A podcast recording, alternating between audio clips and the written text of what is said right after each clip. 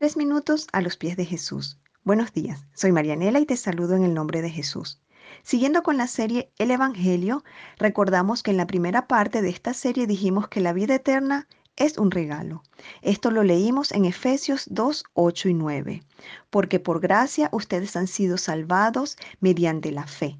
Esto no procede de ustedes, sino que es el regalo de Dios, no por obras para que nadie se jacte algunas personas se nos hace difícil creer que algo tan maravilloso pueda ser un regalo y tratamos entonces de ganarnos el cielo con nuestros propios méritos, en lugar de aceptar el regalo que Jesucristo nos está ofreciendo.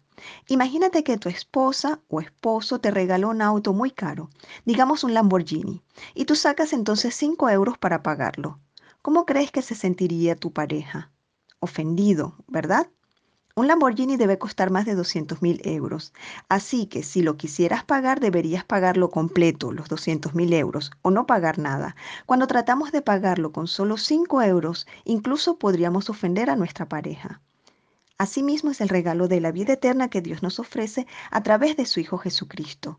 Es un regalo que o lo aceptamos o lo rechazamos, pero no debemos tratar de pagarlo con algunas buenas obras. Tengo otro ejemplo para ti. Imagínate que te invito a comer a mi casa un omelette con cinco huevos.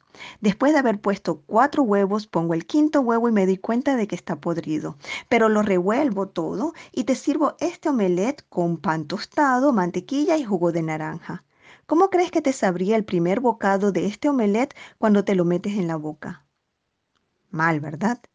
Porque el sabor de los cuatro huevos buenos no pudo ocultar el sabor del huevo podrido. Asimismo, nuestras buenas obras no pueden ocultar nuestros pecados.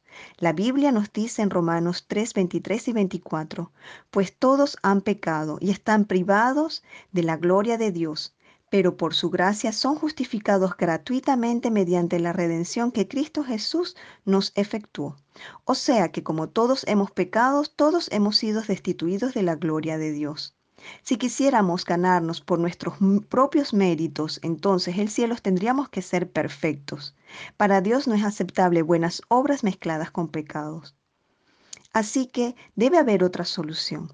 Y la Biblia nos las explica. Por ejemplo, leemos en Juan 3:16, porque tanto amó Dios al mundo que dio a su Hijo unigénito, para que todo el que en Él cree no se pierda, sino que tenga la vida eterna.